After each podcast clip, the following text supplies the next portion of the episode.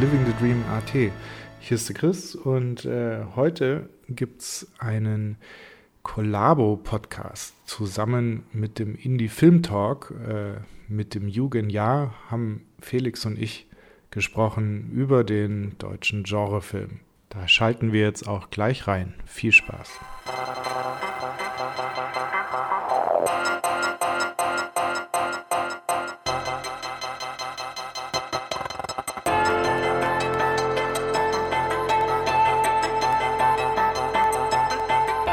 Schön, dass ihr wieder eingeschaltet habt beim Indie Film Talk Podcast. Heute reden wir über, ja, vielleicht ein bisschen mehr über das, die Richtung Genrefilme und die Genrenale vielleicht ein bisschen.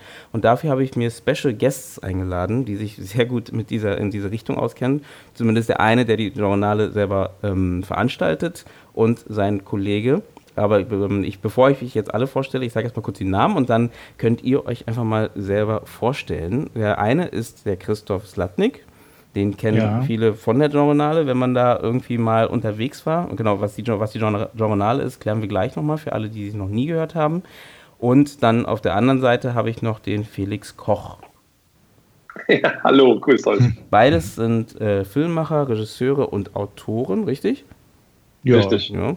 Ähm, und beide sind, ähm, äh, nee, Christoph ist eher im Genrebereich unterwegs und äh, Felix, du auch? Das, da bin ich mir jetzt gerade nicht sicher, weil du jetzt gerade gemeint hast, na, du hast nichts mit der Genre zu tun, aber du bist ja auch eher Genrefilmer, was ich so gesehen habe bis jetzt. Genau, also ich habe mit der Genrenale insofern nichts äh, oder insofern zu tun, äh, als dass ich dem Chris immer helfe, wenn es da was zu tun ah, gibt. Okay. Auf der ersten Genrenale, die es gab, äh, habe ich einen Kurzfilm von mir gezeigt und der Chris einen Trailer für eine Serie, äh, an der er gerade dran sitzt. Mhm. Und also ich, ich bin schon jemand, der ah. irgendwie Genre mag sozusagen. Ne? Okay. Ne? Ich bin, äh, ich würde ich würd mich aber selber jetzt nicht als, als Genrefilmer bezeichnen. Mhm. Da gibt es einfach äh, wirkliche Vollprofis mhm. dann in diese Richtung. So. Okay, dann du genau. hast ja schon angefangen. Ich bin mehr der was bin, was, was bin ich, Chris? Ich bin. Äh, was bin ich? Naja, äh, gute also, Frage. Nee, ja, ich meine. Die Sachen, ich mein, die ich habe, gemacht habe, die haben schon Genre-Elemente. Ne? Ich habe Komödien gemacht, ich habe auch Thriller gemacht mhm. und äh, ähm, ja, aber ich das tatsächlich, äh, aber ich bin ich jetzt nicht wie jemand, der jetzt Hardcore-Horror-Dinger macht oder Hardcore in eine bestimmte Richtung. Ja, das ist das Witzige, weil sein Abschlussfilm ein Hardcore-Horrorfilm war. Also, Absolut, ja. aber ähm, Nee, Felix und ich treffen uns eigentlich in den 80ern, wo wir äh, groß geworden sind. Wir sind ja, genau. bei, beide Jahrgang 80 mhm. und äh, das heißt, wir teilen eine Liebe zu Spielberg und äh, was magische Eskapismusfilme angeht. Und das heißt, auch bei mir ursprünglich kam also jetzt das, was ich jetzt in Genre Liebe oder Verteidigung oder der Einsatz dafür ausdrückt, kommt erstmal ja aus diesem Ding, überhaupt Geschichten zu erzählen, die äh, vielleicht nicht mit der alltäglichen Realität zu tun haben, in der wir sind, sondern auch fantastisch sind, übernatürlich oder all diese Welten bespielen, sei es Fantasy, Science Fiction. Also ich meine, am meisten liebe ich halt Science Fiction Sachen, aber dazu gehört dann auch eben Horror und die anderen Sachen. Und irgendwann habe ich halt da äh, mit anderen äh, ja festgestellt, dass es in Deutschland da irgendwie schwierig ist. Ja. Mm. Und, und wo steht Felix? Felix steht bei guten Filmen, aber ist offen für alles. Und so geht es uns ja allen, wenn wir jetzt gucken, was für Filme wir machen können. Also ich mhm. meine, also mich interessieren auch gute Geschichten, aber wenn du mich allein lässt im Zimmer und fragst, was, was würde ich dann machen, dann hat es wahrscheinlich meist mit Genre zu tun. Mm. Ja gut, okay, das verstehe ich. Ähm, was, was für ein Genre ist Back to the Future? Das sind das ist eine Science-Fiction-Komödie. Science-Fiction-Komödie, genau. Ich also ich glaube, ja. ich, glaub, ich mag die Science-Fiction-Family-Komödien äh, und ich mag Abenteuerfilme. Ähm, ja. Und ich mag auch Sci-Fi und ich mag auch Thriller. Warte mal, wenn du sagst ja. Science-Fiction-Family-Komödien, glaubst was ist denn aktuell eine Science-Fiction-Family-Komödie? der Film, den ich gerade gemacht habe.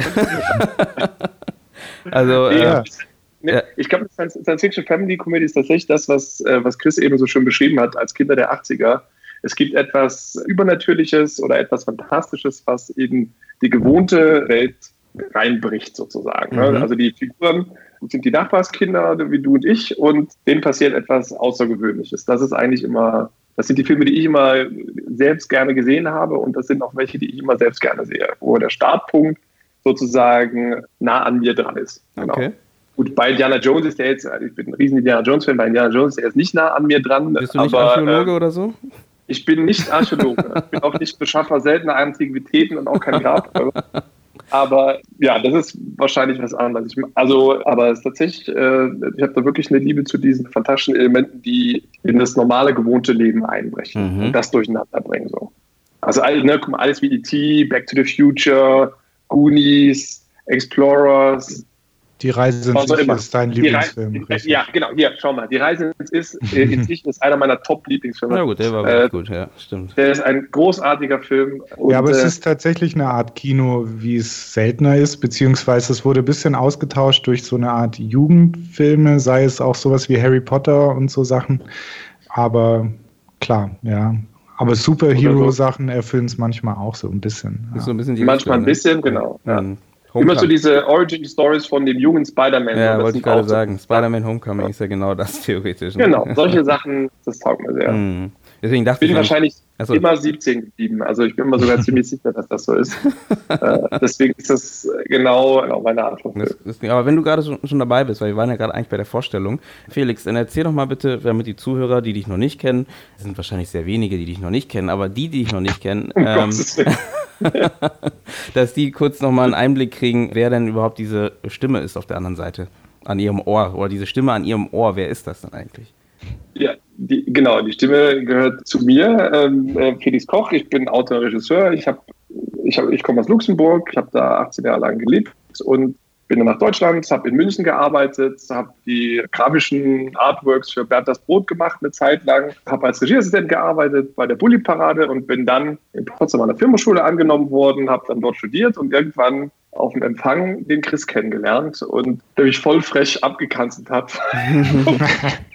und seitdem sind wir Freunde. So, ja. Ich habe ist wirklich, ich bin zu Chris hin, weil da stand noch ein gemeinsamer Kumpel von uns äh, und ich sage so, ah, du bist der Chris, ich habe deine Internetseite geguckt. Und der Chris dreht sich einfach nur zu dem Kumpel und sagt, der hat unsere Inter Internetseite geguckt. genau. Nein, nein, nein, es war noch besser. Gesagt so, oh, ich habe einen Stalker oder Verehrer oder irgendwas, habe ich gesagt. Ja.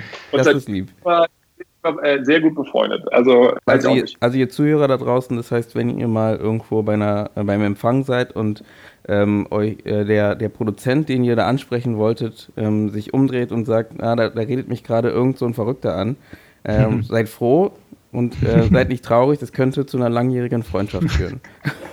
Ernst? Richtig, ja. Aber ich habe tatsächlich die Lebenserfahrung gemacht, meine besten Freunde, und der Chris ist, ist einer, habe ich wirklich immer kennengelernt. Äh, die erste Begegnung war immer, immer ein bisschen strange hm. und dann sind wir wirklich sehr, sehr gute Freunde geworden. Mein besten Freund in Luxemburg habe ich kennengelernt, weil er mir irgendwie so mit dem Gummiband irgend so ein, so ein, so ein Papier ins Auge geschossen hat von der anderen Seite. Genau. Und dann sind wir Banknachbarn geworden, genau, sieben Jahre geblieben. Und, ja. Also es ist ein gutes Omen. Es ist immer ein gutes Omen. Also dann andersrum, wenn man dich als guten Freund haben möchte, muss man dich dir wehtun. Ähm. Einfach, genau, einfach, einfach absolut richtig, einfach sagen, schönen guten Tag und sofort Rams. Äh, ein beherzter Tritt äh, äh in die Familienjuwelen ja. und das wird super. Das wird eine ganz, ganz Beginn einer wunderbaren Freundschaft. Du weißt, was du gerade tust, ne? Genau. Ich, ich ziehe mal besser, genau, ich ziehe mal besser meinen Tiefschutz hier. Ja. Genau. Vorsicht. Gut, dann ähm, gebe ich mal weiter rüber zu Christoph. Wer bist du? Genau, äh, nenn mich gern Chris. Das ja passt auch. Äh, und ich komme aus Stuttgart ursprünglich und äh, habe mit zwölf, mit zwölf glaube ich, beschlossen, dass ich Filmemacher werden will. Oder 15. Nee, mit zwölf habe ich angefangen, Sachen zu machen und mit 15 dann so eine verrückte Stirb langsam Parodie an der Schule gedreht. Mhm. Und das war ein Knaller damals schon. Und, äh, und dann habe ich. Kann ich äh, bestätigen, ja. ja Dann habe ich äh, ja versucht, alles drüber rauszufinden, was ich kann, wie man jetzt denn Regisseur wird. Und also die Liebe habe ich auch ein bisschen von meiner Mutter, die war Musikerin, aber die hat mich früh ins Kino mitgenommen und ja, mit ihr konnte ich diese Liebe dann teilen. Und dann habe ich herausgefunden, dass da diese Filmakademie gibt in Ludwigsburg und habe mich da beworben, wurde erstmal nicht genommen, habe da aber auch Praktikas gemacht, an vielen Filmen mitgemacht und beim zweiten Anlauf haben sie mich dann genommen und ja, da habe ich mich so ein bisschen zum Thema Drama und Genre. Ne? Ich habe mich, ich habe erkannt, dass ich mit meinem Genre Bewerbungsfilm wahrscheinlich nicht sehr weit komme, weil mein mhm. erster Bewerbungsfilm war so ein kleines äh, Endzeitdrama, wo so die letzten Menschen in einem Wald leben und äh, irgendwie herausfinden, so zwei davon so die so komische Samurai-Schwerter und so Pelzfälle tragen und im Wald rumrennen und mal mit dem Schwert ab und zu kämpfen, rausfinden, äh, als sie an die Waldgrenze kommen, dass sie gar nicht die ersten Menschen sind, wie sie dachten, mhm. sondern dass da die Ruinen der alten Welt sind. So. Ah, das ist so ein bisschen ähm, Playstation, äh, dieses, dieses äh, wie heißt das nochmal? Ähm, Zero Until Dawn oder sowas. Ach so, ja, das gab es natürlich noch nicht. Das war irgendwie mehr meine Variante von Planet der Affen. Na, die haben es von dir okay. geklaut, sage ich nur. Ja, dazu. wahrscheinlich. der Chris hat ähm, aber übrigens einen, wenn ich da mal so hart einhaken darf, der, der zweite, ach nee, stimmt gar nicht, Entschuldigung. Wenn du in Ludwigsburg in die zweite Runde kommst, dann musst du ein, in 72 Stunden einen Film drehen. Und der Film, den der Chris gedreht hat, der ist auch bei YouTube zu sehen, Chris, oder? Der ja. ist richtig geil. Das ist das cool. Es geht um so einen so ein Mädel, was irgendwie nach einer Augen-OP nicht sehen kann und dann nur so ein Fotoapparat hat, mhm. äh, mit dem es dann im Nachhinein sieht, äh, was es dann gesehen hat. Und dann ja. bricht jemand die Wohnung ein oder es ist jemand in der Wohnung. Der ist richtig geil. Der ist super geworden, der Film. Hm. Ja, also der ist nur Mit dreieinhalb. Hatte, kannte ich dich noch nicht. Da Ach so, echt? Gesehen. Hab ich den, ja, okay. Da waren wir auf irgendeinem Forum unterwegs, wahrscheinlich regie.de oder was es da gab. Ja, genau, bei regie.de, ja, genau. Ja, ja, das war so die Vorläufer, weil es man noch kein Facebook hatte. Mm. Ja, aber auf jeden Fall habe ich, damit bin ich, also mit diesem Endzeit-Ding bin ich dann nicht so weit gekommen und habe dann auch gerafft, eigentlich äh, muss ich die Leute ja nicht mit irgendwelchen crazy Ideen überzeugen, sondern eher mit Schauspielführung und mhm. so langweiligen Kram in Anführungsstrichen. Und dann habe ich eine Raymond Carver Kurzgeschichte adaptiert, also ganz Drama-Style und halt mit einer coolen Schauspielerin und habe ich den Ton völlig verkackt und so. Aber der, der Film hat dann gereicht, dass sie mich eingeladen haben und dann, ja, dann gab es noch den 72-Stunden-Film, der war dann auch okay somit und ja, somit bin ich dann an die AK gekommen und habe dann, wo ich dann mal drauf war, wieder eher alle möglichen Genresachen ausprobiert, also von Mystery Thriller zu Science Fiction, mhm. ähm, Fantasy-mäßigen Sachen und ja, und danach stand ich da mhm. und habe mich äh, gewundert, dass, dass das mit den, nee, ich wollte ja auch nie in die dritten Programme oder so, aber man, äh, zu meiner Zeit also ich weiß, dass die Leute jetzt an den Filmhochschulen sehr viel zielgerichteter sind, aber für mich war es dann, hat man immer gedacht, ja, wenn ich geile Sachen mache, dann wird es schon danach. Mhm. Und leider war mein Abschlussfilm, aber der war sagen wir mal, nicht so gelungen. Der ist schon irgendwie natürlich ein Film, wo auch viel drinsteckt, aber der funktioniert einfach nicht so gut. Der überzeugt die Leute nicht so, wenn man es sieht. Und das heißt, mein Start war dann eher steinig. Also da habe ich dann natürlich in den Jahren verschiedenste Projekte entwickelt, an vielen Sachen dran gewesen und so weiter. Und da äh, bin ich irgendwann auch nach Berlin gezogen und in der Zeit. Entschuldigung. Ähm, ja. ich habe zwei Hunde hier. und die drehen gerade voll ab. Oh, das war gerade so spannend. Verdammt nochmal. So, da bin ich wieder. Tut mir leid. So, ich hoffe mal. Also, sie ist mal nicht da. Ich dachte, das war sie jetzt. Verdammt nochmal. Na gut. Mhm. Ähm, du bist so an die AK gekommen. Genau, also so bin ich von der AK gekommen, also mit vielen verrückten Ideen und was man denn so machen könnte. Aber dann stellst du ja fest, dass in Deutschland ganz andere Sachen gemacht werden. Mhm. Und somit habe ich halt immer geguckt, wo, mit wem kann man was machen. Und ich hatte auch immer zu tun im Sinne von da was entwickelt, da was entwickelt. Aber das wissen wir alle, bis mal so ein Projekt zustande kommt, muss viel passieren. Ja. Also habe ich mehr in den Zeiten danach auch viel geschrieben und als Cutter gearbeitet und eben nebenbei dann auch hier, wo ich in Berlin äh, nach Berlin gekommen bin, dann die Genrenale mitgegründet, was sich eher so ergeben hat aus einem Aufruf, den ursprünglich eigentlich mal Huan Wu gestartet hat, der angefangen hat, die deutschen Genrefilme zusammenzuziehen. Äh, davon hat er bestimmt auch schon erzählt.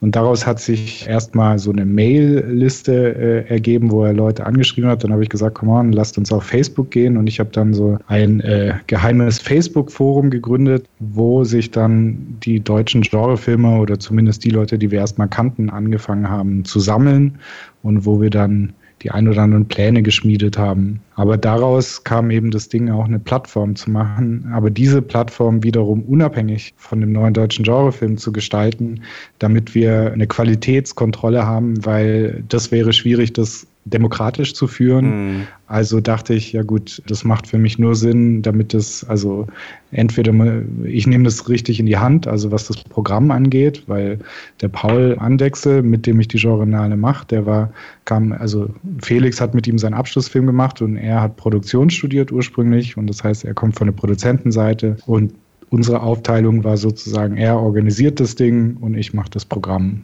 Und äh, so lag mir dann von Anfang an was dran, mir den äh, kritischsten Zuschauer vorzustellen, der sich denkt, deutscher Genrefilm taugt auf keinen Fall was mhm. und der dann dorthin kommt und vom Gegenteil überzeugt wird. Und also das ist immer so ein bisschen in meinem Kopf. Ja? Mhm. Und das heißt, die Qualitätsauswahl ist somit äh, ganz entscheidend und auch, dass es nicht ein Festival, sage ich mal, jetzt rein für Genre-Liebhaber ist, sondern eher um zu zeigen, dass äh, die Arbeiten auch auf lange Sicht und die Filmemacher für den Mainstream taugen. Weil eigentlich ist Genrefilm ja international der Mainstream. Ja? ja. Die erfolgreichsten Filme der Welt sind Science-Fiction, Fantasy-Filme, all die Sachen. Bloß in Deutschland tun wir so, als wäre es abartig und äh, etwas für ganz strange heutige Menschen. Ja, ja. Obwohl es auch hier im Kino natürlich völlig etabliert ist, aber halt nur nicht aus Deutschland. Nicht aus Deutschland. Ich glaube, das ist das Problem in dem Fall. Ja, das heißt, man hat viel Arbeit auf beiden Seiten, bei, bei den, bei, beim Publikum und bei denen, die das Geld sozusagen zur Verfügung stellen. Und weil ja auch zu Recht. Also der Erfolg muss immer noch bewiesen werden. Also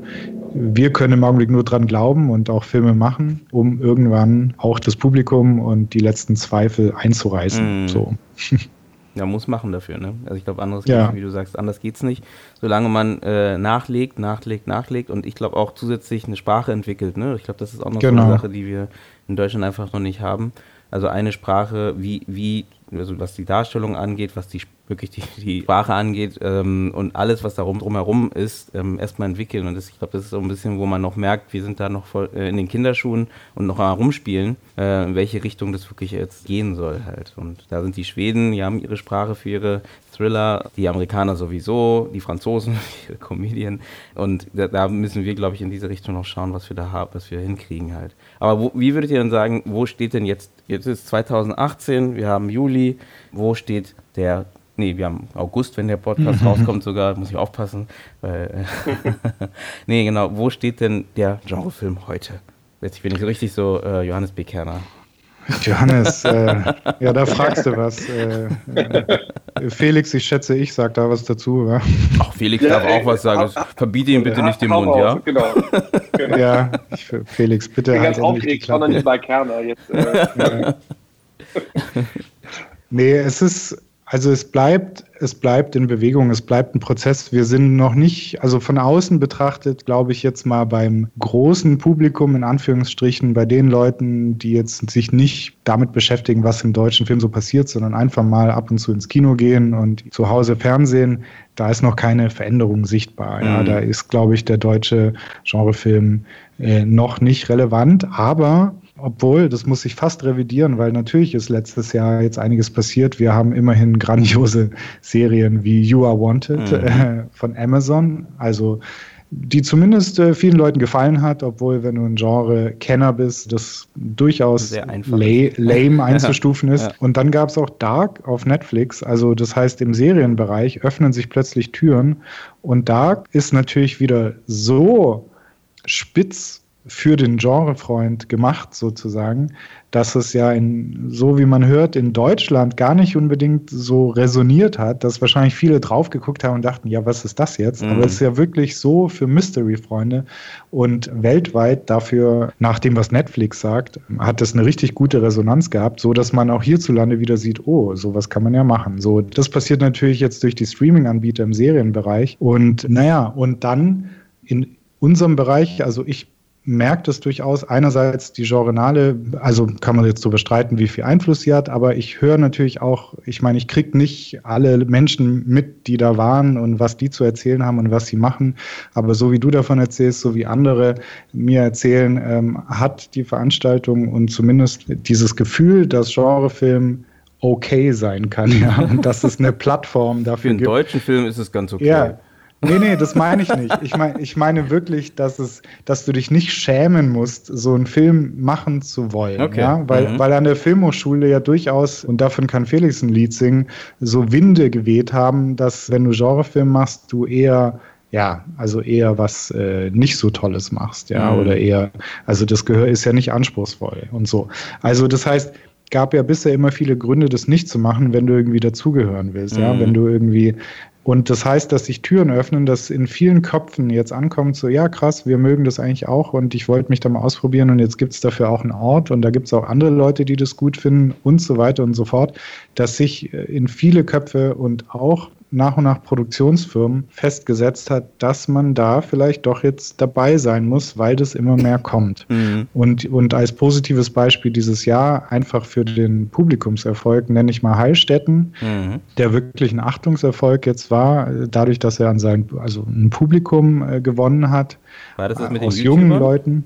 Ja, genau. Ja. YouTubern, ähm, Found Footage. Mhm ähm, ich sag mal, wenn du jetzt mehr ein abgebrühter Horrorfilmgucker bist, dann würde ich das nicht so hinterm Ofen hervorlocken, aber es ist ein definitiv unterhaltsamer Film, der einfach auch sein Publikum und seine Zielgruppe gekannt hat. Mhm. Und solche Beispiele äh, braucht es, dass andere wieder folgen. Ja, und dann gibt es im Independent-Bereich, gab es letztes Jahr auch Schneeflöckchen, also mhm. der läuft immer noch. Ich weiß nicht, ob ihr über den mal gesprochen habt, von Adolfo Kolmerer und der, seiner ganzen Clique das war ein Stranger, Tarantino-artiger Endzeitfilm mit echt schwer zu beschreibendem Plot, aber auf dem Fantasy Filmfest war das definitiv für einen deutschen Film ein großer Achtungserfolg, mhm. weil dort sitzen natürlich auch Leute, die erstmal denken, oh, deutscher Film ist ja voll Kacke, also weil man halt keine mhm. geilen Beispiele kennt. Und das fand ich dann schon beachtlich, dass der Film bei ganz vielen, also so wie ich es mitgekriegt habe, dazu führt zu sagen, ey, das war doch mal geil, deutscher mhm. Film kann doch was so. Und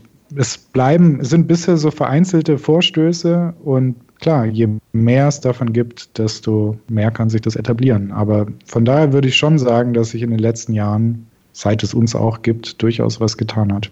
Ja, das ist doch schon mal eine Richtung. Will Felix noch was dazu sagen? Ich möchte sein, auf jeden Fall was von ihm noch dazu hören. Ähm, naja, ich glaube, die Sache ist die, der Chris hatte schon recht. Ähm, äh, ich habe in Potsdam an der Filmhochschule studiert, an der Filmuniversität Babelsberg, wie es jetzt heißt. Und das ist eine alte, altgediegene Filmhochschule, gibt es seit 50 oder mehr Jahren und die haben halt so eine sehr, wie soll ich sagen, sozialkritische, sozial relevante Tradition. Ne? Das heißt, alle Sachen müssen halt auch irgendwie irgendeinen gesellschaftlichen Bezug haben. Mhm. Und alles, was so irgendwie einfach so Eskapismus ist oder ja. nur um einen Thrill zu haben oder Spannung oder so äh, oder irgendwie eine fantastische Welt zeigen, das ist da eigentlich immer so ein bisschen bah. Das gilt allerdings, ich weiß nicht, wie es heute ist. Ich habe sehr gute Sachen gehört, dass es heute nicht mehr so ist. Als ich dort studiert habe, war das noch ein bisschen so. Und das gilt aber auch nur für das Regie-Department. Das mhm. gilt nicht für die anderen Departments. Mhm. Mhm. Weil natürlich das Art Department, äh, du kannst ja an, an, der HFF kannst du ja alle möglichen Gewerke studieren, unter anderem auch Szenenbild. Und die Szenenbilder freuen sich natürlich, mm. äh, wenn sie ein Raumschiff bauen können und nicht, wenn sie zum hundertsten Mal irgendwie ein Büro ausstatten müssen. Mm. So. Ja, stimmt. Und wir reden jetzt nicht von einem Science-Fiction-Büro oder äh, dem Blade Runner Office, sondern das ist dann immer irgendwie irgendwo, irgendwo draußen muss eine Wohnung oder ein Jugendzimmer oder ein Büro ausgestattet mm. werden. Und das kann natürlich spannend sein, aber es ist natürlich schöner, ein Raumschiff baut oder irgendwie einen, einen verwunschenen Wald oder so. Mhm. Und genau. Aber ich habe, äh, deswegen habe ich sehr gerne äh, mit den anderen Gewerken zusammengearbeitet, weil ich halt immer so diese ganze Bandbreite an Möglichkeiten, die mir die Schule geboten hat, halt voll ausschöpfen konnte. Mhm. Ne, du konntest an der HFF, konntest du, alle meine Filme haben einen orchestralen Filmscore aufgenommen mit dem Filmorchester Babelsberg, was direkt gegenüber ist weil ich das halt eben, ne, wir erinnern uns Back to the Future mäßig dann auch total gerne mag mhm. und da gerne in die Vollen greife, was so das äh, Schweizer Taschenmesser aller Möglichkeiten äh, die einem das Filmemachen bietet, äh, mich bediene. Sehr langer Satz, kann sein, dass er jetzt keinen Sinn gemacht hat. Oh. Und das andere, äh, das gilt natürlich genauso für, für Sounddesign und für die Kamera und für die Visual Effects und so weiter. Ich habe da sehr gerne mit allen zusammengearbeitet und das einzige Department, was irgendwie nicht gern mit mir zusammengearbeitet hat, ist mein eigenes äh, Regie-Department gewesen, mhm. weil die konnten da nicht so richtig viel anfangen mit. Und das ist ein bisschen schade, weil es ist schon wichtig, dass man weiß, okay, wie inszeniere ich gut eine Verfolgungsjagd, wie inszeniere ich Spannung, was ist der Unterschied zwischen Spannung und Überraschung, äh, was, ist, was ist wirklich Suspense, was müssen da für Sachen beachtet werden, äh, was ist ein Thriller genau und was ist der Unterschied zwischen einem Thriller und einem Mystery-Thriller, mhm. Action-Thriller und, und was ist einfach nur äh, ein weirder, komischer Film. Und solche Sachen wurden da halt leider nicht gelehrt, was ein bisschen sehr schade war. Aber dann habe ich Gott sei Dank den Chris kennengelernt. Da haben wir uns über solche Sachen Gedanken gemacht und darüber ausgetauscht. Und beim Schreiben oder bei einfach beim so über Sachen reden und anschauen, äh, kommt man dann schon weiter. Deswegen ist es eine super Bestrebung von, von Juan gewesen, einfach diese Sachen zu bündeln, weil wir machen ja alle äh, trotzdem dieselben über äh, Beobachtungen. Wir hören uns alle die Audiokommentare an und haben irgendwie auch so schauen uns die gleichen Filme an, die uns interessieren, die in diese Richtung gehen. Mhm. Und dann ist es schon gut, irgendwie da so dieses, weil es gibt ein Vokabular, mhm. ne, was der Horrorfilm benutzt oder Thriller benutzt und das sollte man auf jeden Fall lernen. Ja, und ja. das wurde an, an unserer Schule halt einfach nicht so gelehrt und da muss man halt selbst tätig werden. Wird ich muss allerdings auch sagen. jetzt einfach nur geduldet. Äh, nein, ich glaube, also wie es jetzt an meiner Schule ist, weiß ich nicht. Ich glaube, natürlich ist es ganz, ganz toll und es ist bestimmt viel, viel besser geworden. und wie soll ich sagen, äh, nur weil das für mich jetzt einfach jetzt nicht die beste Erfahrung war, was mein Department betraf, heißt es das nicht, dass es für die anderen Leute äh, nicht umgekehrt war. Ich bin mir sehr sicher, dass es für andere Departments sehr, sehr bereichernd war, was mhm. es war. Ich glaube aber, eine Sache eint uns alle, wenn jetzt irgendwelche ehemaligen HFFler zuhören, dann wisst ihr das auch. Schöne Grüße. Filmstudium heißt immer auch Selbststudium. Ne? Du wirst da aufgenommen und dann hast du Zeit, dich wirklich äh, intensiv über diese Zeit des Studiums mit Sachen zu beschäftigen, die Sachen zu finden, die dich interessieren und da einfach tiefer zu graben. Und das habe ich dann auch gemacht. Das waren dann halt nicht Sachen, die jetzt dann irgendwie die Schule interessiert haben, aber das heißt aber trotzdem nicht, dass die mir jetzt sagen, nee, der Felix darf jetzt nicht irgendwie äh, die Kamera benutzen oder so. Im Gegenteil. Mhm. Die haben mich machen lassen, die haben mir die Chancen gegeben, die haben gesagt, ja, mach halt, aber wir können dir da nicht so, so helfen. Mhm. So. Ne? Und das ist ja auch schon mal okay, wie man das sagt. Und dann bist du dann halt so ein bisschen auf dich alleine angewiesen. Aber man kann auch alleine sehr viele Sachen lernen und keine Ahnung, drei Wochen YouTube, eine gute Internetverbindung und mit den richtigen Schlüsselwörtern kommst du da sehr, sehr weit. Also es ist jetzt heute auch nicht mehr so, das dass dir jetzt jemand einfach vorne, vorne am Pult steht und sagt, so jetzt äh, machen wir mal hier äh, Spannung. So, mhm. Wie geht das denn, liebe Kinder? So ist es ja nicht sondern da kannst du dann, kannst du zum Prof gehen und sagen, hey, ich habe interessiere mich für das und ich will wissen, wie das gemacht wird, kennen Sie mal da einen Film nennen oder so. Mhm. Dann sagt er meistens, nee, kenne ich nicht, aber frag doch mal den. Mhm. Und das ist dann der Richtige. Also so, so funktioniert Filmhochschule. Ist da nicht so, dass da jemand äh, das Buch hat, äh, wo alles drinsteht. Ja, das ist aber bei jedem Ganz bestimmt Film, nicht. Ja, das ist ja bei jedem Filmstudiengang so eigentlich. Eben. Ist ja nur genau. der Unterschied, dass sich manche mehr mit Technik befassen, mehr mit, äh, ne, aber mehr mit der Regie vielleicht oder mehr mit der Schauspielführung oder da haben alle ihre, ihre Fokuspunkte da irgendwie, aber in, am Ende äh, ist es in der Regel Selbststudium. Deswegen ist ja immer so, kocht ja immer wieder auf, dass man halt ja, im Studium ist nicht unbedingt nötig, außer für die Kontakte, also Filmstudium in dem Fall. Ja, das ist, es hört sich gerade so ein bisschen an, als ob, also wie gesagt, wir wissen jetzt nicht, wie es heute ist. Da muss ich auch sagen, ich weiß es halt auch noch nicht genau. Ich weiß, bei DFFP weiß ich jetzt nicht, ob sich das so stark verändert hat. Ja, kenne ich auch ein paar Leute.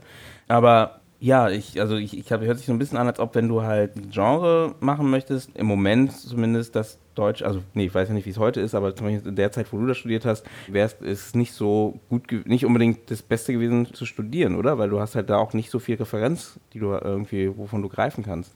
Außer wie gesagt, ja, die Kontakte sind super natürlich, aber ich meine sonst. Die, die Kontakte sind super.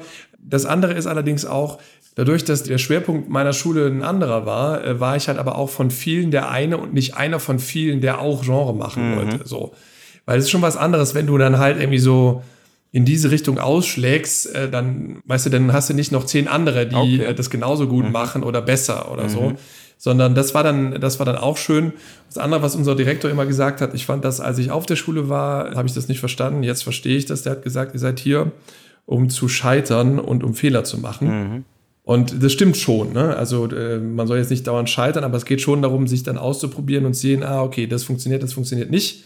Was ein bisschen die Illusion ist, ist diese äh, Schule dadurch, dass die irgendwie so eine schöne Blase ist, wo du dann halt so schalten mhm. und walten kannst dann wirst du dann irgendwann, musst du die Blase verlassen und dann reicht aber nicht, dass du dann irgendwie dauernd Fehler machst. So, du kannst ja nicht sagen, äh, hier, liebe Industrie, guck mal, ich habe ja viel Fehler gemacht. Jetzt, jetzt, jetzt kann ich es aber. Mhm. so funktioniert es nicht. Und weißt du, du kannst, würdest ja auch jetzt keinen Arzt nehmen, der sagt, ich habe ganz oft da, äh, der Patient ist ganz oft gestorben, aber das passiert mir jetzt nicht mehr, weil jetzt mhm. weiß ich, wie es geht. Genau. Jetzt nicht das beste Beispiel, aber ihr wisst, was ich meine. Mhm. Ne? Das heißt, das ist immer so ein zweischneidiges Schwert mit dem, mit dem Scheitern und dann äh, draußen soll es dann bitte gehen. Aber grundsätzlich ist so, die Schule hat mir alle Möglichkeiten gelassen, hat da nicht eingegriffen. Denen hat das nicht immer gefallen, aber die haben jetzt nicht äh, mir Steine in den Weg gelegt. Mhm. Das, äh, genau. Das, das Ding ist nur, also dann höre hör ich auch auf, mich zu, ich also, ne, will mich nicht beschweren, tue ich nicht, aber Das Ding ist nur, währenddessen äh, fühlst du dich natürlich immer so ein bisschen so ausgestoßen, weil du denkst, irgendwie, ich bin falsch, warum, warum will ich denn jetzt nicht irgendwie das sozial relevante Mutter-Tochter-Drama machen. Warum, warum, will ich denn jetzt irgendwie hier der Typ, der an der Tankstelle verprügelt wird, nachts ja. im Regen machen? ja, okay. äh, mhm. und, und dann ist das so, fühlt man sich so ein bisschen wie das nicht gewollte Spielzeug in der Ecke, so, das nicht mehr nicht, mit, nicht mitspielen darf. Aber ja, das ist, kommt man auch drüber weg. Na, in der Regel, ist man was man nicht vergessen darf, ist ja so oder so, das Genre ja nur, ist ja, das, ist ja am Ende dasselbe wie ein Drama, bloß halt, dass, dass das Drama vielleicht ein bisschen weiter nach unten geschoben wird ähm, und deswegen halt nicht so klar sichtbar ist halt. Ne? Also wenn du, weiß nicht, wenn du einen Horrorfilm machst, ähm, verarbeitest du vielleicht auch irgendwie die Mutter-Tochter-Beziehung und warum da irgendwie irgendwas nicht richtig funktioniert, aber du versteckst es halt unter diesem Genremantel halt. Und ich glaube, äh, ja. das, das, vergessen halt leider auch viele. Und äh, das sieht man ja dann meistens. Ich habe immer das Gefühl, in, äh, deutsche Filme, wie gesagt, das ändert sich jetzt auch gerade ganz fleißig, aber dass man eher das andersrum hat, dass du halt theoretisch den Mantel des Schweigens darunter legst. und äh, obendrauf halt ähm, alles, was du sagen willst, direkt rausposaunst und ähm, gar nicht versuchst, das Thema halt so zu verpacken, dass vielleicht die Leute, die gar nicht so affin dafür wären, diesen Blick dafür kriegen. Ne, sowas wie, weiß nicht, ähm, Chris, von dir ist ja zum Beispiel Immigration Game. Kannst du dann vielleicht mal sagen, was du da eigentlich erzählen wolltest? Was mich da geritten hat. Mhm. naja, also nach der Theorie ist Immigration Game natürlich auch relativ on the nose, ja. Ich will den, ich meine, ich muss den Film nicht aufschlüsseln, aber es ist, was mich auf jeden Fall interessiert immer, ist etwas Relevantes auf eine Genreart zu erzählen. Mhm. Ja, in, in dem Fall würde ich jetzt im Rückblick vielleicht sagen, ja, war, war ich vielleicht ein bisschen zu mutig, weil die eine, also jetzt abgesehen von der Qualität vom Film, da kann man ja denken, was man will. Wir hatten wenig Zeit, das ist ganz independent-mäßig und manche Sachen haben geklappt, manche nicht so. Aber ich meine jetzt rein, also ich habe das versucht, also klar, man kennt dieses Genre, Running Man und mhm. etc., diese Stories und äh, es war angelehnt am Millionenspiel, was ein deutscher Film aus den 70ern war. Der kam damals im Fernsehen und ich dachte mir auch, meine Herren, der Tom Tölle, der den gemacht hat, der war auch Dozent von mir mal, der mhm. ist dann verstorben in der Zeit leider.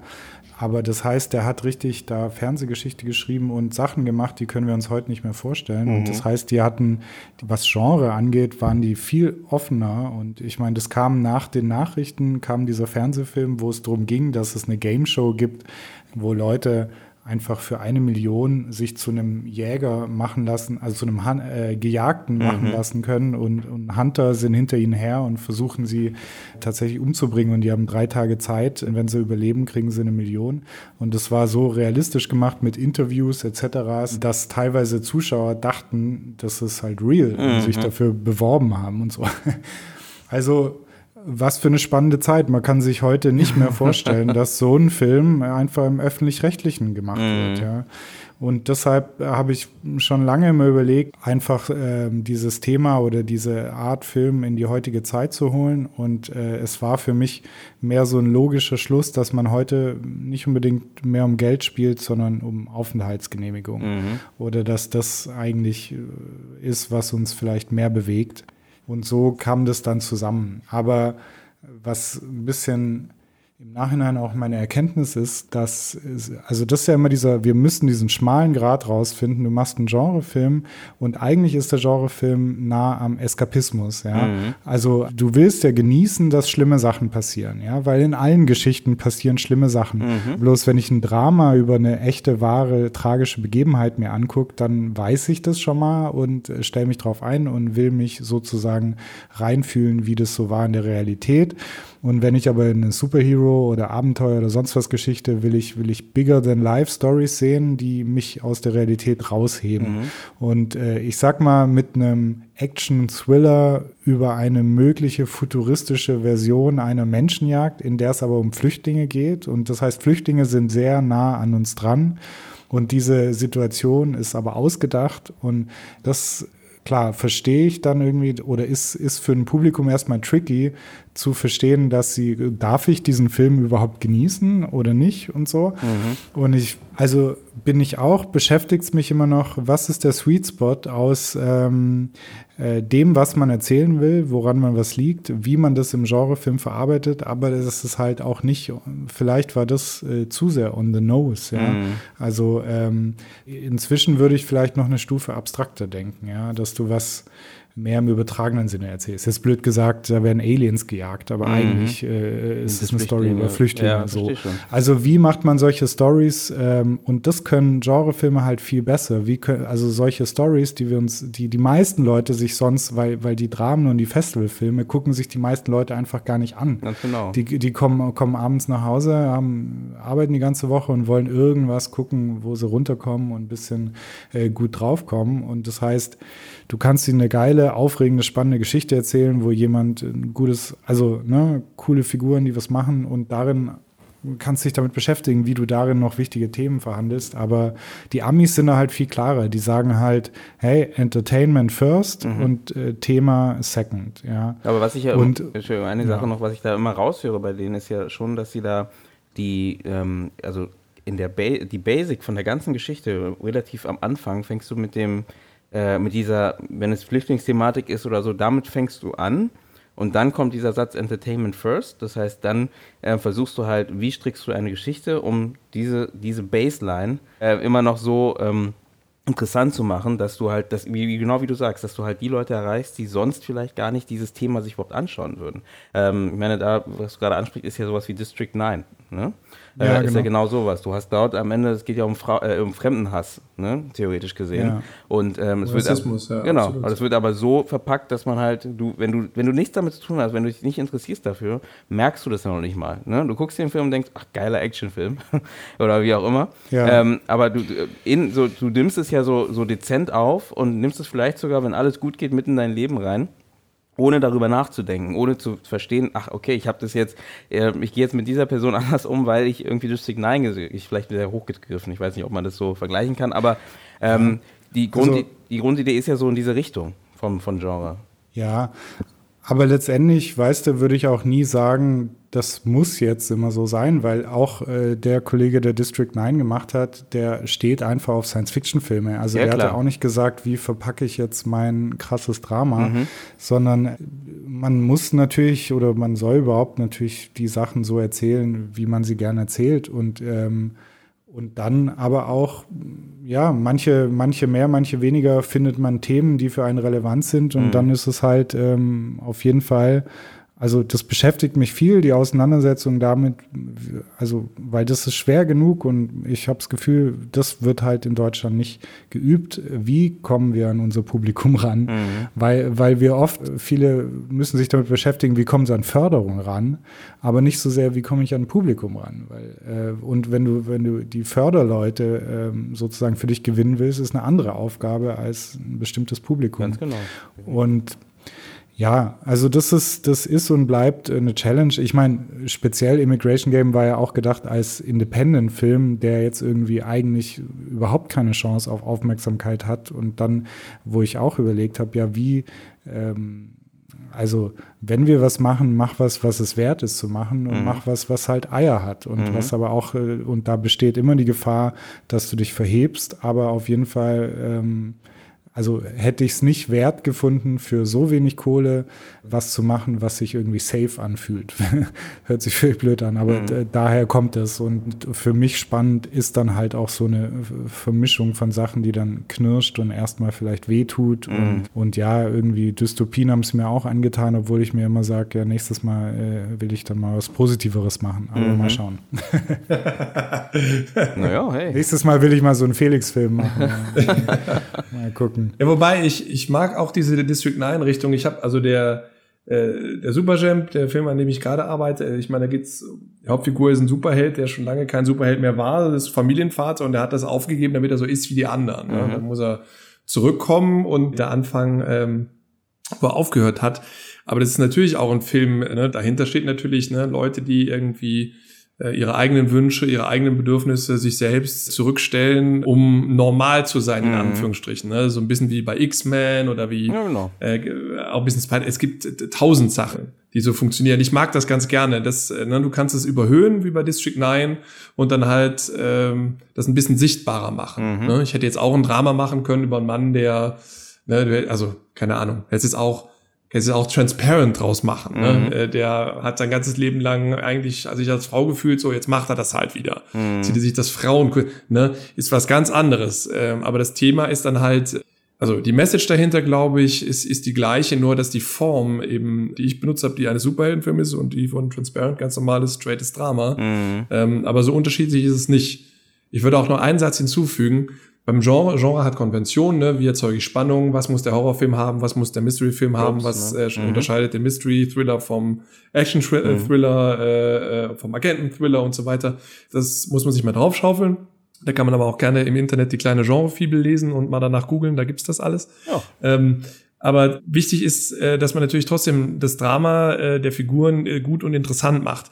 Weil es nützt nichts, wie immer, wenn du irgendwie die ganzen Genrekonventionen toll machst und die Autoverfolgungsjagd ist klasse, aber die Leute haben schon vorher abgeschaltet, weil die Figuren sich nicht, nicht äh, interessant genug sind. Mhm. Äh, deswegen lieber was anderes gucken.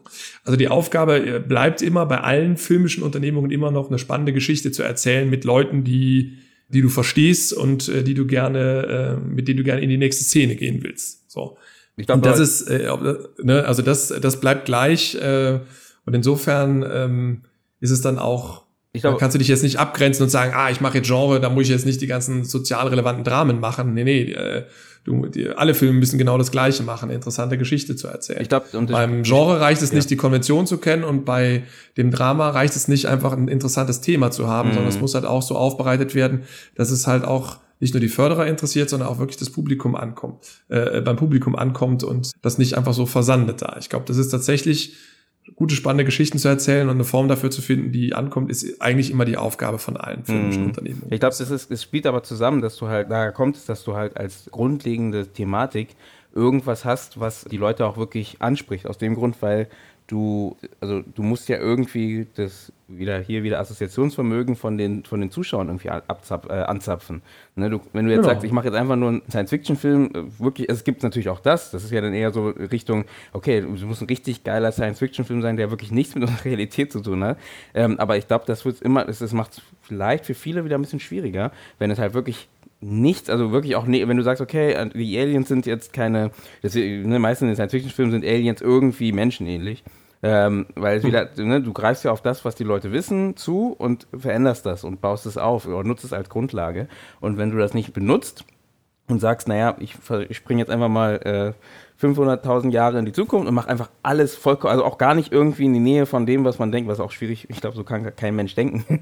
aber, aber ähm, wenn, wenn du das könntest, ähm, das würde auch wahrscheinlich auch für so sowas Weirden führen, wo du, wo der Zuschauer erstmal gar nicht greifen kann, was ist das überhaupt. Und deswegen glaube ich, das Spiel automatisch, diese Grundlage ist dann da, weil du, weiß ich nicht, vielleicht Immigration Game kam vielleicht schon ein bisschen durch die Flüchtlingsthematik, dass man in diese Richtung irgendwie in die Idee kommt. Du bist sowieso eher jemand, der vielleicht ein bisschen Genre macht in die Richtung und dann baut sich das vielleicht so ein bisschen zusammen. Und wie gesagt, ich finde es ja bei solchen Projekten dann gut, dass du halt eben nicht, du hättest, wie, wie äh, Felix gerade meinte, du hättest theoretisch bei Immigration Game auch ein klassisches Drama machen können von irgendeinem Flüchtling, der hierher kommt, der nicht genommen wird und dann muss er gucken, wie er überlebt und was auch immer. Aber du verpackst es halt anders für eine andere Zielgruppe. Das ist ja wieder so eine Zielgruppensache. Ne? Also wenn, wenn deine Zielgruppe wäre, okay, ich möchte weiß ich nicht, ich möchte Drama, ich möchte, ich möchte in die Festivals rein, äh, in die Berlinale, ich möchte da rein mit meinem Film, vielleicht war das das, weiß ich nicht. Wenn das die Zielgruppe war oder äh, die Richtung war, dann wäre vielleicht der Film nicht genau das Passende dafür. Ähm, wenn aber deine Zielgruppe ist, hey, ich möchte genau wie du gesagt hast, jemand vielleicht, der einfach sagt, hey, ich möchte, ich möchte entertained werden und gar nicht so tief in solche Thematik reingezogen werden, dann ist genau das, ist genau das Richtige, was du da, glaube ich, gemacht hast halt. Ne? Also soll ich, soll ich, Chris, äh, Chris und ich, wir waren am, am ähm, äh, im Filmfest München, äh, am Filmfest, am, auf dem, beim, auf dem, ja, so, auf, auf dem Film, beim Filmfest München gab es ein Panel, das hieß How to Write a Successful uh, Thriller. Mhm. Der hat was ganz Tolles gesagt. Der hat gesagt, wenn du Filme machen willst, die den Kritikern gefallen, dann musst du die Filme so machen, dass äh, man sehr viel nachdenkt. Mhm. Wenn du möchtest, dass die, äh, wenn du Filme für das Publikum machst, äh, musst du Filme machen, wo das Publikum halt mehr mitfiebern kann mhm. und äh, schneller versteht, worum es geht, was auf dem Spiel steht. Mhm. Das hat nichts damit zu tun, dass die einen besser sind und die anderen schlechter. Das hat nichts mit dumm und gescheit zu tun. Im Gegenteil, sondern es hat einfach wirklich dann mit den, mit den Formen und den Konventionen äh, zu tun, mhm. die man dann wählt dafür.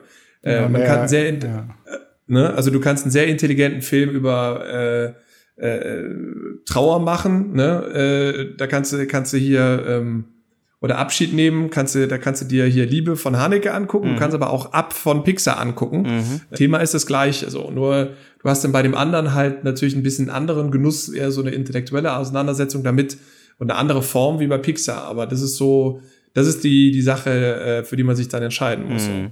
Und ich finde, das ist ein gutes Beispiel mit Immigration Game. Man hätte sofort einen Film machen können. Man sieht es sofort, der Flüchtling, der hierher kommt, äh, nicht genommen wird, äh, beim Amt ist und so weiter. Du kannst dir alles sehen. Du könntest brillante Schauspieler, tolle Szenen daraus stricken.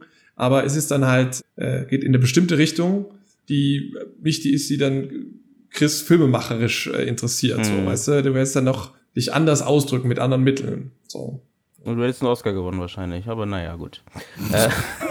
ja, also also ich, der, der, der, der, neue, der neue Film von, von Sebastian Schipper, das ist, der heißt Rhodes, glaube ich. Da geht es genau darum, zwei, zwei Flüchtlinge, äh, beziehungsweise einer ist Europäer, der andere ist Afrikaner, äh, fliehen von Marokko die ganze Route hinauf äh, nach Calais. So. Mhm. Und exakt, also ne, du kannst da genau denken, und das ist ein ganz normales, straightes Drama, alles ernst genommen, das kannst du genauso machen. Mhm. So.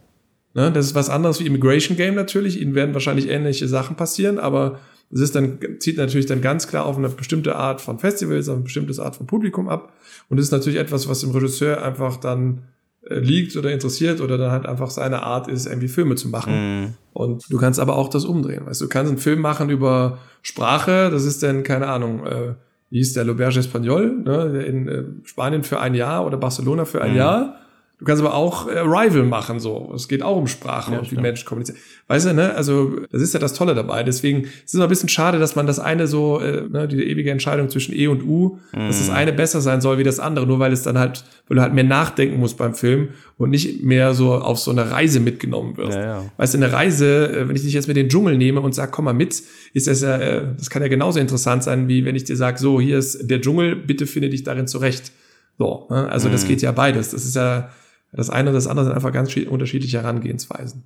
Deswegen plädiere ich dafür, dass man, dass man da eher einfach sagt, okay, was will ich erzählen und wen will ich erreichen und äh, wie kriege ich dieses äh, am besten mit meinen eigenen mit meinem eigenen Geschmack in Einklang. Mm. Ich glaube auch dieses Erreichen ist wichtig. Ne? Wen will ich erreichen? Das habe ich auch das Gefühl, dass ähm, jetzt immer mehr wird, aber vorher so ein bisschen ja unter den äh, unter den Teppich gekehrt wurde. Ne? Also eher so Filme, gemacht wurden. Es liegt ja auch so ein bisschen an unserer Förderkultur natürlich. Oder hauptsächlich an der Förderkultur. Aber dass Filme eher gemacht wurden eben für, naja, die müssen einfach laufen, das ist gut. äh. Aber gar nicht so dieses, ähm, wen will ich erreichen, wenn ich das normale Publikum erreichen möchte, das normale Anführungsstrichen, das äh, Mainstream-Publikum erreichen möchte, dann muss ich das und das machen. Wenn ich das andere Publikum erreichen möchte, muss ich, oder wenn ich das Arthouse-Publikum erreichen möchte, muss ich in diese Richtung gehen. Da hatte ich vor kurzem ein Panel zugesehen gehabt, oder nicht ein Panel, es war eine Gesprächsrunde von der DFFB, wo es genau darum ging, dass ein Produzent da war, der vor 30 Jahren eine Produktionsfirma gegründet hat, die äh, sich also mehr darauf, also wirklich das Ziel war auch wirklich darauf zu achten, wie man halt, also nicht Filme macht, dass der Produzent einfach nur seine Projekte macht und überleben kann, in Anführungsstrichen, sondern wirklich affordable, also äh, Projekte macht, die wirklich ihr Geld, wirklich Geld wieder reinbringen halt. Ne? Der hat dann eher so Produktionen gemacht, die in die Arthouse-Richtung gehen zwar, aber wirklich geguckt, wer ist das Publikum, wen müssen wir erreichen, wen wollen wir erreichen und dementsprechend auch mit den Regisseuren, und also es waren ja Autorfilmer, äh, mit denen halt gearbeitet und ähm, geguckt, wie, wie er den Film anpasst, wie zum Beispiel Drehorte, solche Sachen, ähm, um halt ja. ein Publikum zu erreichen, was zu erreichen ist, oder eben Schauspieler, welche Schauspieler nehme ich dafür, ähm, damit diese Leute an da mit reinziehen. Und das merkt man ja, wie du schon meintest, von Heilstätten und sowas, dass jetzt, glaube ich, viel mehr, also es passiert was in diese Richtung, darauf geachtet wird. Okay, wir wollen halt junge Leute erreichen, dann gehen wir halt in diese Richtung, anstatt einfach zu sagen, na, wir nehmen einfach die Alteingesessenen, das wird schon irgendwie. Ne? Meine Sorge ist so ein bisschen, na gut, Heilstätten ist jetzt ein anderes Beispiel, aber dass wir, weil du vorher von Dark geredet hast und von You Are Wanted, oder was gab es noch? Letztes, letztes Jahr war ja wirklich nochmal so ein Boom von Serien. Ich meine, dann gab es ja noch ähm, diese Bankenserie. Äh, Bad Banks. Bad genau. Banks zum Beispiel, ähm, die war ja auch eigentlich sehr, also sehr interessant gemacht. Auch mit viel Geld natürlich insgesamt. Und solche Produktionen das sind alles Serien. Ich, so, ich habe meine Sorge ist so ein bisschen, dass wir als äh, deutsche Filmemacher jetzt, um, um jetzt ähm, kreative Genrestoffe zu entwickeln, eher in die Richtung Serie gehen anstatt den Filmmarkt erstmal zu verstehen, in Anführungsstrichen. Ja, aber das ist halt, äh, das ist leider die Zeit, oder was heißt leider, das ist einfach die Zeit, in die wir reinschlittern, weil das hat nicht nur mit Deutschland zu tun, sondern mit äh, Filmen auf der ganzen Welt, mhm. Dass sich bestimmte gerade wo der Genrefilm sich so ausgetobt hat in so Mid-Budget-Spielfilmbereich, mhm. dass sich das nicht mehr so hart lohnt wie früher. Mhm. da ist natürlich auch hier Streaming, was erstmal illegal war und jetzt einfach auch nicht so viel abwirft wie früher die Releases. Du kriegst nicht mehr so viel Geld für die Filme. Mhm. Und ich sag mal, selbst für einen Film wie Immigration Game, der so billig gemacht war und das ist schwierig, das Geld wieder reinzuholen, was mhm. absurd ist. Das war vor ein paar Jahren auf keinen Fall so. Mhm. Und das heißt, Serien haben, ja, also ist, ein, ist natürlich ein anderes Produkt, ist mehr, äh, hast mehr Content, andere Abnehmer etc. und andere Märkte und, und da passiert jetzt einfach äh, viel mehr in dem Bereich. Und mit den Filmen ist tatsächlich ja, schwieriger. Ja, ich habe ich hab die Sorge, dass wir halt ähm, hinterherhüpfen, weißt du, dass wir dann sagen, jetzt ist das neue Ding Serien. Da kriegen wir Geld, Leute. Dann springen jetzt alle zu den Serien. Ich habe jetzt gehört, dass in, in, Filmhochschulen jetzt auch natürlich serielles äh, Ziel natürlich auch mehr gelehrt wird und mehr geguckt wird, okay, wie können wir da ähm, Stoffe erzählen, etc. Das ist super. Aber wir haben gefühlt noch nicht mal, den, äh, noch nicht mal das Film Business richtig verstanden. Also verstanden. Ja, gut. In Anführungsstrichen. weißt du, was ich meine? Ich meine jetzt nicht Wann verstanden. werden wir das je verstehen? richtig ja. verstehen kann man es nie, aber ich meine halt eher so, ich nenne es mal unsere Sprache entwickelt in dem Filmgenre. ähm, jetzt kommt Serie, jetzt hüpfen wir darüber und sind da frei und können jetzt sagen, machen, was wir wollen und kommt das nächste. Und dass wir wirklich erstmal unsere Zuschauer, nennen wir es mal, trainieren oder für, für den deutschen Film erstmal wieder begeistern können, irgendwie. Und dann die nächsten Schritte zu gehen, okay, wir haben den deutschen Film, wir können jetzt auch die deutsche Serie, wir können auch das, wir können auch das. Weil am Ende liegt es ja schon ein bisschen daran, dass die Förderlandschaft einfach nicht aufgebaut ist für Genrefilmer. Im Moment noch. Und jetzt kommen, wie gesagt, die Serien, da kann man Genre machen, irgendwie, ne? da, da ist es möglich, weil, weil äh, Netflix etc., Amazon Geld reingibt. Aber das löst ja eigentlich das Problem nicht, weil wir immer noch unsere alt in, in Deutschland selbst unser Problem haben mit unseren äh, alteingesessenen ähm, äh, alteingesessenen äh, Fördersystemen sind halt.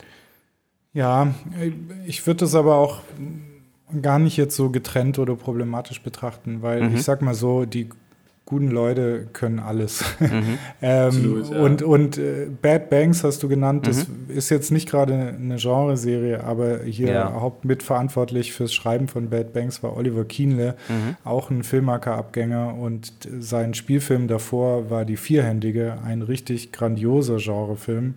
Und der gehört zu einem der interessantesten Filmemacher, die es so gibt. Und der wird jetzt auch weiter Film machen. Und Bad Banks Staffel 2 schreibt er auch. Mhm. Das heißt, ja, es geht zurück auf dieselben Sachen im Sinne von, weil jeder guckt ja, okay, wo kann ich was machen?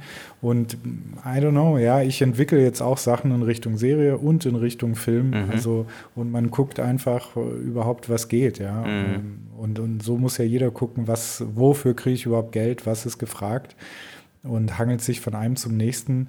Ich glaube auch, dass sich im Filmbereich was tut, aber dass sich einfach der ganze Markt verändert sich, mhm. was Film, Film angeht und das, was Kino angeht. Und es gibt sowieso viel zu viele deutsche Filme im Kino, die auch keiner guckt. Mhm. Und das natürlich, ja, als Genrefilmer oder als Independent-Genrefilm da durchzudrücken, ist auch nochmal, also ohne Werbung, ja, ja. ohne viel Power dahinter, ist auch nochmal echt schwierig so.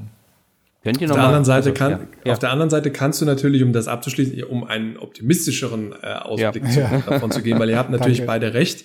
Auf der anderen Seite ist es so, dass du jetzt natürlich äh, für den Weltmarkt produzierst. Das heißt, du kannst natürlich dann auch äh, dein Geld äh, da zusammen äh, suchen sozusagen oder von den Leuten einholen, die halt wirklich Bock genau auf diese Sache haben. Mhm. Weißt du, du hast ja jetzt die Möglichkeit zu sagen, hey Leute, ich habe eine geile Idee da und dafür.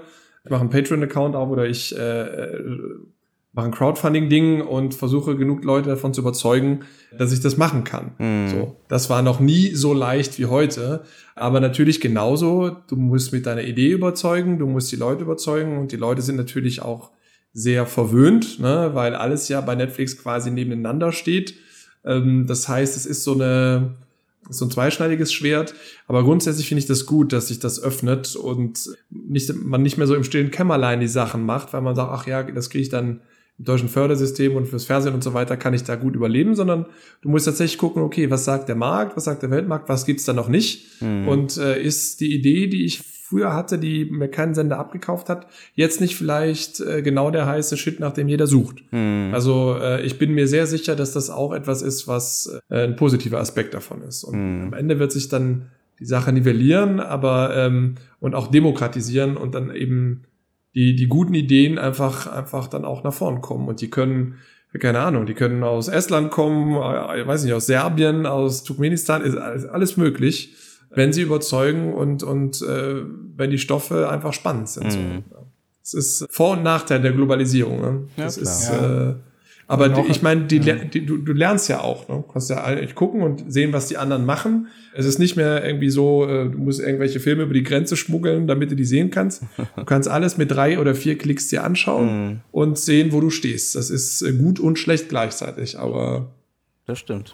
Ja, und ein letzter Zusatz noch zu den Serien. Ich meine, wir wissen ja auch gar nicht, wohin das geht in der Zukunft. Jetzt gerade gibt es diesen Boom, aber was ja jetzt schon passiert, ist, dass es so viele Serien gibt. Übersättigt, ja. Dass, ja, Kannst ja, oder, alle gucken, ja. Naja, du kommst erstmal nicht mehr hinterher. Mhm. Und manche Serien sagen ja auch schon, ey, zehn Folgen brauche ich jetzt auch nicht mehr, lass doch eine Miniserie machen mit sechs Folgen und so.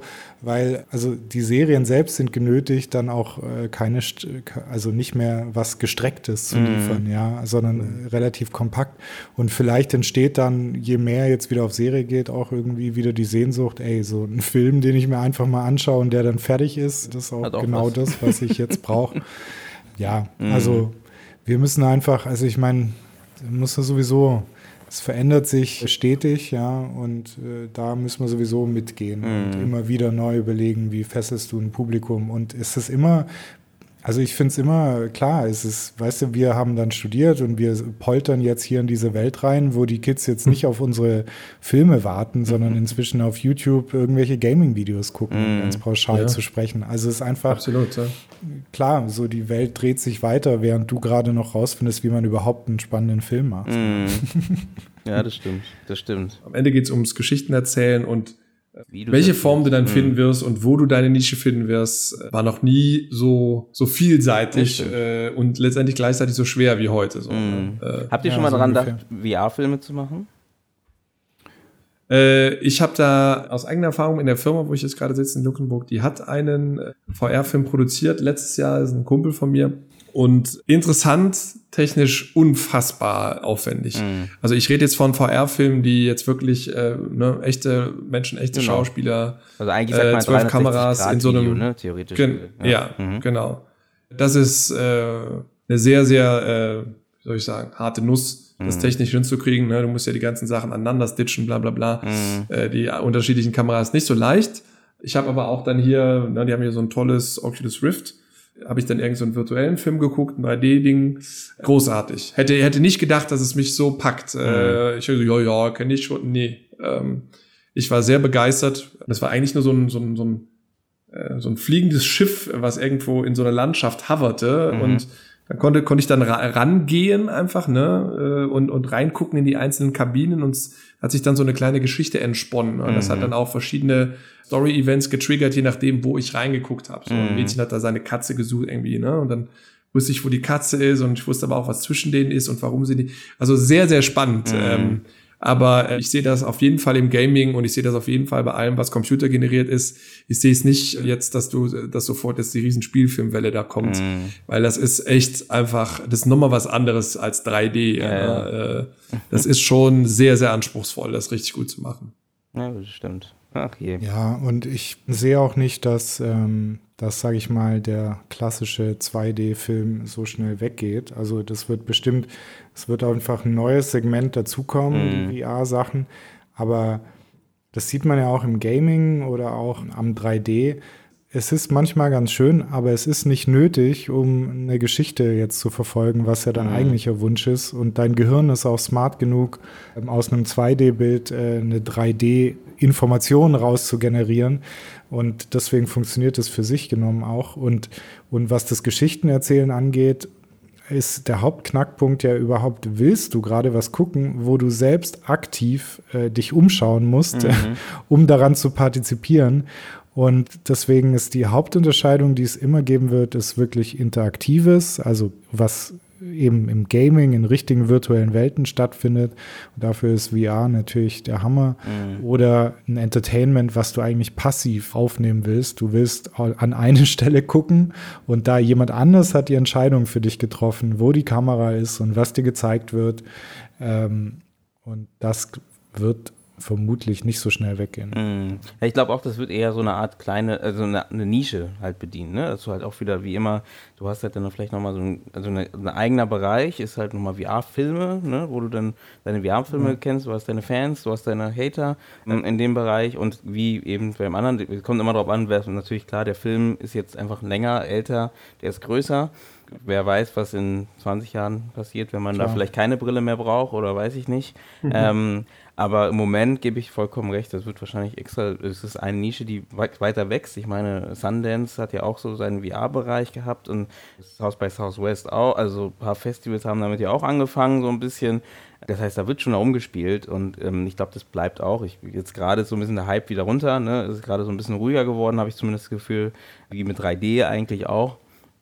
Und, ja. ja. genau. Es ist so ein bisschen, welches Level an Immersion wollen Leute bei sich zu Hause haben. Mhm. Und es, es, will gar nicht, also klar, es gibt immer Leute, die haben Bock auf richtig viel Immersion aber in Anführungsstrichen normale Leute brauchen, also weißt du, ich habe einen Beamer zu Hause, weil ich gern Filme in groß gucke, mhm. aber warum hat nicht jeder einen Beamer zu Hause? Ja, das ist auf jeden Fall viel geiler als ein Fernseher, weil es viel größer ist. Du mhm. kannst dein Kino zu Hause haben, aber die meisten Thomas, Leute wenn du zuhörst, okay. es ist geiler als ein Auf jeden Fall großer Fernseher, aber lieber Fernseher, muss jetzt auch nicht die ganze Wand sein. Mhm.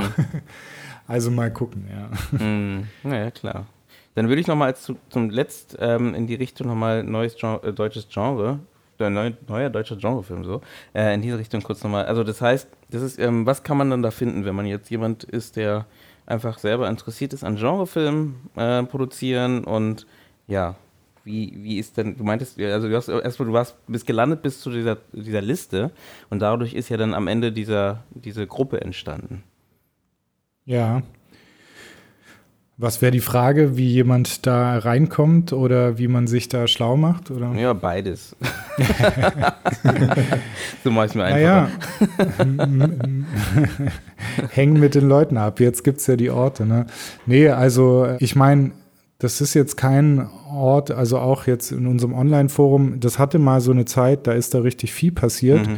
Ähm, jetzt würde ich sagen, ist es so wird da ab und zu sich ausgetauscht, aber das ist, das eigentlich ist es zu groß, als dass es jetzt eine Community sein kann. Also selbst wenn da jetzt vielleicht um die 150 Leute drin sind im Augenblick, dass da jetzt äh, großartige Sachen entstehen. Aber was ich immer mehr höre, sind halt eher Leute, die sich da so kennengelernt haben oder die sich auf der Journale kennengelernt mhm. haben. Ich war gerade in Stuttgart irgendwie bei ein paar Freunden, die, äh, wo sich dann Filmemacher zusammengefunden haben, haben mir erzählt, dass die haben sich auf der Journale kennengelernt, also Stuttgarter, mhm. und die dann ähm, halt irgendwie festgestellt haben, dass sie dieselben Sachen mögen und dann jetzt in Stuttgart halt zusammen eine Gruppe pflegen, wo sie sich immer treffen und ah. bei Büchern beraten, austauschen und sich gegenseitig helfen. Ähm, also deswegen, äh, das ist natürlich, das ist natürlich das Tolle dran, dass sich das nach und nach manifestiert, dass wir Veranstaltungen machen. Auf den Veranstaltungen kommen Leute zusammen, die, die ähnlich denken, die auf ähnliche Sachen Bock haben und die sich dann auch ähm, zusammentun können und im, im Austausch bleiben halt. Mhm. Und dafür, wie, wie überall, muss man aufeinander zugehen. So. Äh, und es gibt so ein paar, also es ist ja alles immer noch nicht so übersichtlich. Der Huren hat mal diese, also es gibt die Webseite, die hat der Huren ins Leben gerufen äh, vom neuen deutschen Genrefilm, wo so, äh, die so versucht, bisschen zu tracken, welche Filmemacher welche Filme so machen. Also das ist auch mehr so eine allgemeine Plattform. Das ist genrefilme.net, ne? Genau, mhm. und äh, da gibt es auch manche Essays, die er und andere geschrieben haben mhm. Übers Thema. Dann gibt es natürlich auf Facebook die Seite vom Neuen Deutschen Genrefilm, die man abonnieren kann mit News. Es gibt die Seite der Genrenale. Da gibt es auch die Webseite, da, wo man sieht, was auf dem Festival so passiert oder die Filme normal gelistet werden. Und ja, auf Facebook kriegt man mit, was wir so machen. Und wenn man jetzt Filmemacher ist im Genrebereich und da dringend diese Gruppe will, um sich da austauschen will, dann, äh, ja, dann sollte man mich oder den Huren mal anschreiben, weil wir können, können die Leute, Leute da reinlassen. Mhm. Ähm, aber sonst halt, ja, gucken, was los ist, auf die Genrenale kommen. Jetzt waren wir in München auf dem Filmfest mit einer Party, ähm, die Genrenale Schockeria, was sich auch ausergeben hat aus anderen Leuten. Äh, der Holger Frick und seine Freunde, die ähm, die was äh, auf die Beine stellen wollten und ja, wo wir uns auch zusammengetan haben unter einem Label. Und das war eine sehr erfolgreiche Party. Und ich war ja, nicht da. Also leider. ich war in Berlin. Ja, da hast du, das, genau. Da hast du was verpasst. muss man, muss beim nächsten Mal kommen. Ja, genau. Auf jeden Fall. Es gibt da auf jeden Fall auch weitere Ideen, also nach und nach, also einfach die Reichweite zu erweitern mit den Stuttgartern da gibt es den Jörg Michael Schneider, der macht immer den Weird Wednesday. Das glaube ich einmal im Monat, mhm. zeigen die in den Innenstadtkinos in Stuttgart immer weirde, ausgewählte, besondere Filme, einfach und auch oft Kurzfilme davor. Das mhm. ist jetzt nicht, nicht spezifisch auf deutsche Filme, aber wenn man zum Beispiel in Stuttgart ist und da so ein paar Leute kennenlernen will, ist das bestimmt eine Anlaufstelle. Ja, so, mhm. so, so viel erstmal weiß ich da. das, ist doch schon mal, das ist schon mal ein Überblick. Das ist doch super. Ihr habt ja auch eine Facebook-Gruppe, ne, wo man auch mit reinkommen könnte. Ähm, genau. Ne, also um erstmal so ein bisschen so grundlegend äh, Informationen zu sammeln, ein bisschen, wie du schon sagst, ins Gespräch zu kommen mit anderen. Das ist doch immer super. Ich finde, wie gesagt, solche Sachen immer ganz gut, wenn man da als Filmemacher auch hier in Deutschland ähm, ja, sich austauschen kann. Und ich meine, ich, ich, wohne jetzt in Berlin in dem Fall, da vergisst man vielleicht auch, dass in Berlin, ich meine, da gibt es dann immer wieder verschiedene Festivals und so, wo man das Gefühl hat, ja, sind alle irgendwie vernetzt, aber am Ende gibt es ganz viele Leute, die halt gar nicht die Möglichkeit, also nicht die Möglichkeit haben, aber wo es einfach ein bisschen schwieriger ist in dem Fall. Und äh, da ist sowas ganz gut, ne? wo man einfach sagen kann, ja, man vernetzt sich dort und ist einfach mal, äh, hat einen Punkt, wo man da loslegen kann, so ein bisschen, ne? oder Startpunkt, wenn man so möchte. Supi. Oder man kann, man also, kann natürlich auch deinen Podcast hören oder auch unseren Podcast. Stimmt, stimmt. Wie, wie, genau. heißt, wie heißt denn euer Podcast eigentlich? unser Podcast heißt Living the Dream AT. Mhm. Genau. Arbeitstitel. Findet, ja. man, äh, findet man bei iTunes und äh, wahrscheinlich, vielleicht gibt es einen Link, den du postest. Äh, Selbstverständlich. Ja, genau. Soundcloud und überall. Bei Soundcloud, genau. Also letztendlich ist es ja, ich meine, das war auch noch nie leichter, dass man sich wirklich so verbindet und sagt, hey, ich bin nicht der Einzige, den das interessiert, sondern es gibt, äh, es sind ja viele und äh, noch nie war es so leicht, genau diese Leute zu erreichen. Mhm. Und äh, da kann man einfach immer wieder von profitieren. Das ist immer so ein bisschen Filmemacher haben so die Tendenz, sehr viel so für sich irgendwie ne, im Kopf zu sein mhm. und so. Ne? Das ist halt auch Teil des Prozesses. Du kannst ja nicht alles im Kollektiv entscheiden. Ne? Auf der einen Seite musst du so Einsiedler sein, auf der anderen Seite musst du dann aber auch irgendwie total gerne unter ganz vielen, vielen Leuten mhm. sein und ganz, ganz intensiv zusammen äh, mit anderen Menschen arbeiten. So, ne? Weißt du, wenn wir jetzt Wissenschaftler wären, dann ist die Default-Einstellung, dass du dich dauernd austauschen musst, mhm. äh, weil du das einfach gar nicht mehr alleine äh, bewerkstelligen kannst. Äh, und es bestimmt jemanden gibt, der schon mal genau darüber was geforscht hat. Das heißt, das ist dann nochmal was anderes. Aber bei uns ist es dann immer so, auf der einen Seite musst du dann natürlich irgendwie für dich erstmal finden, was will ich erzählen, was will ich machen, was interessiert mich. Und dann anderer Schritt so, jetzt habe ich aber hier so ein Ding und ich möchte mich mit anderen Leuten connecten. Mm. Aber Podcasts sind echt eine gute Sache, das Internet ist super, die Journale ist natürlich großartig. Äh, also es gibt eine Menge Häfen und Andockstationen, äh, immer mehr, wo man da irgendwie zusammenfindet. Das stimmt. So. Da gebe ich recht. Guck mal, ich kannte dich auch nicht. Jetzt kennen wir uns. Jetzt, Oder beziehungsweise jetzt haben wir äh, miteinander gesprochen. Und ich habe hier schon dich ein bisschen gecyberstalkt und irgendwie gesehen, was, du, was für andere Themen du im Podcast hattest. Also Abo, äh, Abo wurde getätigt, ges, mhm. ich wurde, ja, genau, subscribed das, wurde. Das war der Sinn davon. Und da sind, ja, genau. Also das Zwei ist ja neue so, Hörer gewonnen. Yes. Genau, das deckt sich auf wie so eine, so eine, weißt du, wie so eine, so eine Karte in so einem Computerspiel. Weißt du? Zuerst ist da irgendwie Nebel und dann äh, siehst du, was dahinter ja, das ist. Stimmt. Das ist eigentlich immer so, so soll es ja sein. Nee, das stimmt, das stimmt. Das ist ja immer das Schöne auch bei uns, bei, bei uns Filmern, dass insgesamt unsere, die Filmwelt ist zwar immer noch groß, aber immer noch irgendwie überschaubar. Manchmal, also ne, man merkt dann doch irgendwie über zehn Ecken, ach, den kenne ich dann doch irgendwoher.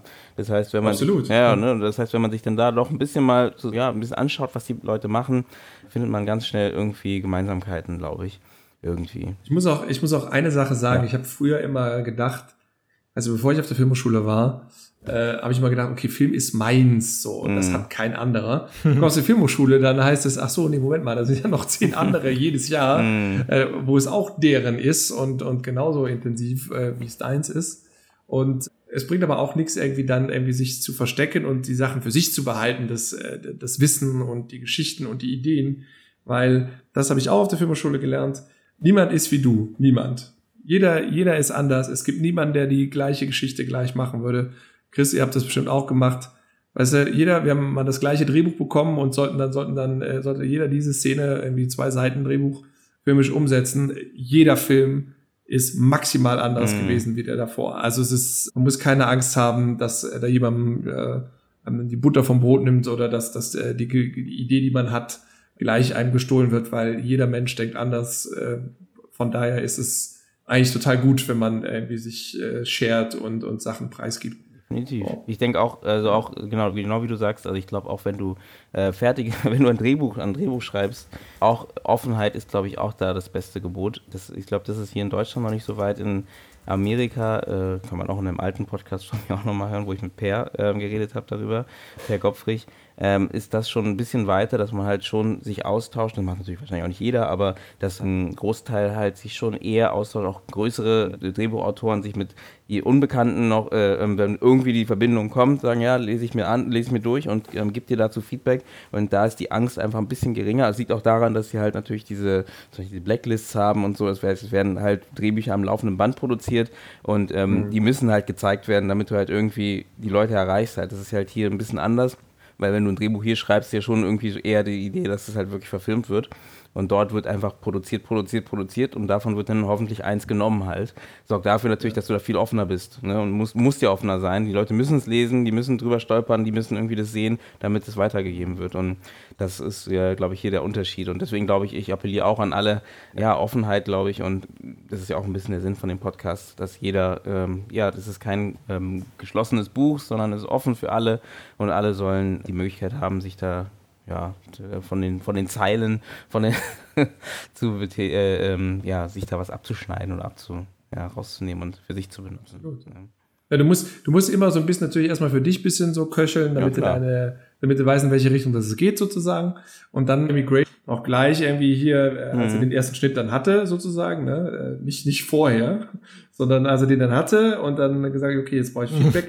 Und äh, das ist ja dann immer natürlich von Feedback von Leuten, die irgendwie genau mhm. wissen, wie schwer Filme machen ist und wo, wie und was und was so die Unwägbarkeiten sind, was für Möglichkeiten man noch hat und welche halt eben nicht. Und da ist eigentlich ja. immer was Positives rausgekommen. Das Chris hat auch bei meinen Sachen immer, äh, jedes Mal äh, ist es besser gewesen als das, bevor ich es jemandem gezeigt habe. Mhm. Also von daher äh, kann ich nur daran appellieren. Das ist ein bisschen so gegen den Instinkt und man will nicht zuerst die Hose runterlassen in der Sauna, ich verstehe das, mm. aber da muss man echt über seinen Schatten springen, weil da kommt eigentlich einem normalerweise sehr, sehr viel Hilfsbereitschaft entgegen, weil alle wissen, dass es sehr schwer ist, Filme zu machen. Das ist einfach nicht leicht und da soll man jede Hilfe nehmen, die man kriegen kann.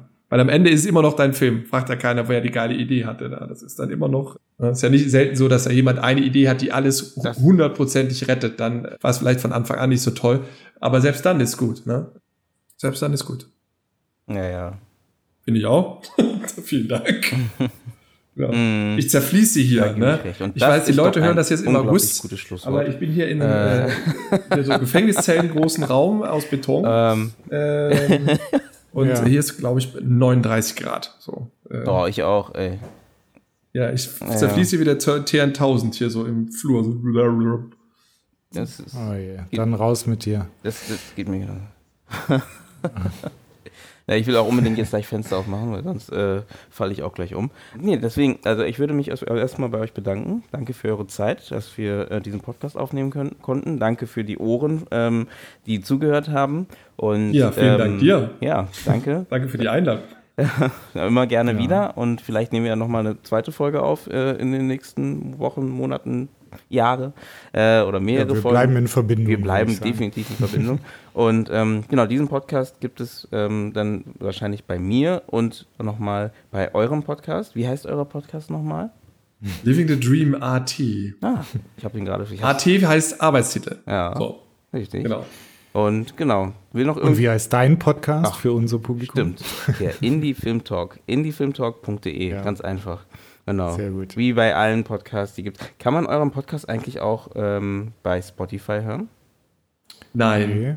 Kann man noch nicht. Warum, weiß ich nicht. Ich äh, auch nicht. Es hätte noch keiner Wie? Zeit gehabt, das irgendwie zu machen, aber das äh, sechs Klicks und dann müsste es eigentlich wahrscheinlich gehen. Ne? Das nee, ist, ja ist schwieriger leider. Also, nee, das glaube ich nicht. Mhm. Spotify, ja, dann wird es noch länger dauern. also ich, ich bin ja auch noch nicht bei Spotify. Ähm, und es gibt einen Sheet, ich kann es euch mal gerne weiterleiten. Da gibt es einen kleinen, kleinen Sheet, das man ausfüllen kann. Das ist wirklich wie deine sechs Klicks. Aber mich haben sie noch nicht genommen. Ich weiß nicht, woran das liegt. Aber kann sich bewerben. Ja, genau, man kann sich bewerben und wenn du Glück hast, nehmen sie dich, außer du benutzt eine, ähm, na gut, das können wir danach besprechen, aber es gibt halt, ähm, auf jeden Fall gibt es eine Möglichkeit, da relativ reich reinzukommen, aber das ähm, ist natürlich dann ein anderer Hoster, theoretisch, für den Podcast.